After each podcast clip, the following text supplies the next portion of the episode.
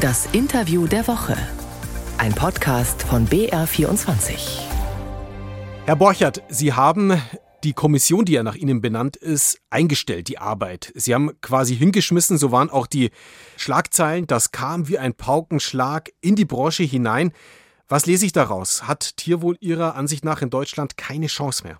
Also wir haben ja als Kommission im Februar 2020 ein Konzept für eine ganzheitliche Umstellung, Transformation der Nutztierhaltung vorgelegt, haben intensiv dafür geworben und mussten jetzt feststellen, dass die Politik nicht die Kraft oder nicht den Willen hat, die Vorschläge umzusetzen. Eine Machbarkeitsstudie hat gezeigt, dass die Vorschläge machbar sind. Und wir hatten jetzt einen Punkt erreicht, wo wir keine Perspektive mehr dafür gesehen haben, dass die Vorschläge noch in dieser Legislaturperiode umgesetzt werden und haben dann die Arbeit eingestellt. Es geht ums liebe Geld. Sie haben vorgerechnet eine richtig große Summe, die notwendig ist, dass die Landwirte ihre Ställe umbauen für mehr Außenklima, für mehr Platz, dass unterm Strich mehr Tierwohl steht ungefähr drei bis fünf Milliarden Euro über die nächsten Jahre, ja gar Jahrzehnte hinaus. Jetzt gibt es aber nur diese eine Anschubfinanzierung von einer Milliarde zugesagt von Landwirtschaftsminister Cem Özdemir bis 2026. Warum geht das so weit auseinander und was droht den deutschen Tierhaltern? Das Problem bei der Milliarde ist, dass es hier keine langfristige Finanzierung gibt. Und wenn Bauern die Ställe umbauen wollen und äh, in höheren Haltungsstufen halten wollen, dann brauchen sie eine langfristige Garantie, dass sie die Kosten erstattet bekommen, weil die Kosten am Markt nicht zu erzielen sind. Und das ist bisher bei der Milliarde auch nicht bruchstücksweise vorhanden. Und deswegen werden auch Landwirte bei der jetzigen Finanzierung nicht umstellen. Was droht jetzt? Wie ist die Situation aktuell für die Tierhalter? Je länger man sich Zeit lässt, tatsächlich eine langfristige Finanzierung den Landwirten mitzugeben, was droht dann? Ein Drittel der Schweinehalter in Bayern hat ja schon gesagt, wir überlegen aufzuhören. Und diese Stimmung wird sich weiter verschärfen. Die Landwirte warten dringend darauf, dass sie eine Perspektive bekommen. Gerade auch die jungen Landwirte, die den Betrieb gerade übernommen haben oder vor der Betriebsübernahme stehen, wollen natürlich eine Perspektive haben, dass es sich lohnt, auf ihren Betrieb zu investieren. Und diese Perspektive fehlt. Und wenn diese Ungewissheit, diese Unsicherheit, diese fehlende Perspektive für die Zukunft so weitergeht, dann werden sehr viel mehr Betriebe aus der Produktion aussteigen. Und wir werden dann einen Strukturbruch erleben mit einer dramatischen Abwandlung der Produktion in andere europäische Länder. Also insbesondere Spanien zum Beispiel fährt ja die Schweinefleischproduktion hoch. Importieren wir dann Tierleid?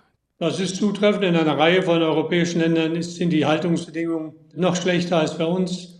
Und wenn wir bei uns die Produktion einstellen und dann Fleisch aus anderen europäischen Ländern mit niedrigen Haltungsvorschriften importieren, dann verschärfen wir da die, das Tierleid, die nicht artgerechte Haltung von Tieren, genau das, was wir eigentlich nicht wollen. Und das ist das Fatale an der jetzigen Situation. Wir verschärfen, verschlechtern die Situation für viele Tiere statt sie in Deutschland zu verbessern.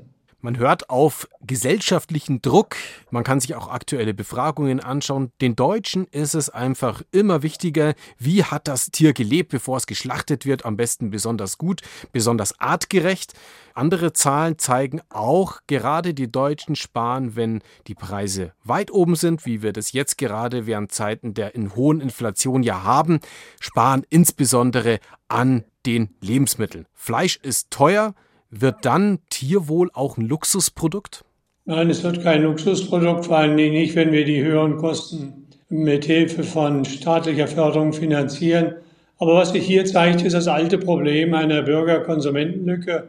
Der Bürger fordert mehr Tierwohl. Ich kenne viele Bürger, die sind bereit, morgens Protestaktionen zu unterschreiben. Und anschließend gucken sie, wo es die günstigsten Sonderangebote gibt, um möglichst preiswert einzukaufen. Und diese Bürger-Konsumentenlücke mit der werden wir lange leben müssen, denn sie sich verringert dann nur in sehr langsamen Schritten.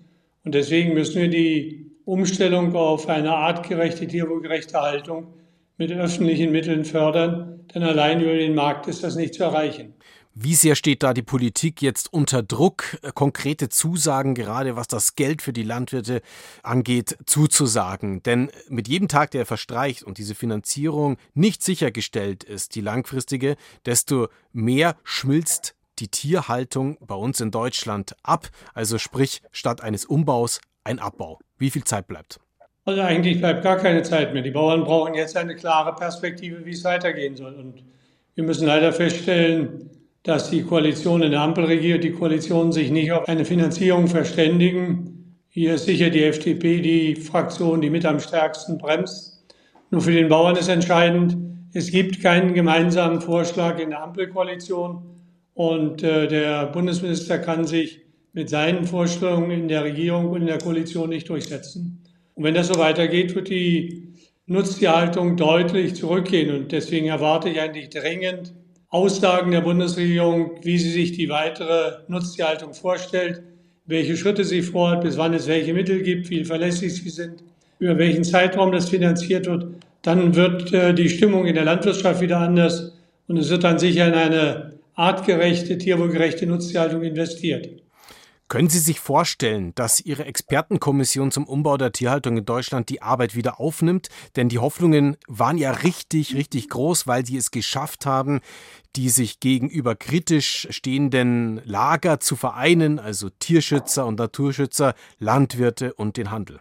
Also die Mitglieder der Kommission sind sicher bereit, sofort wieder weiterzumachen und wieder neu anzufangen, wenn es eine verlässliche Perspektive für die weitere Arbeit gibt. Ob es dazu kommt, das hängt jetzt von den Entscheidungen der Bundesregierung ab.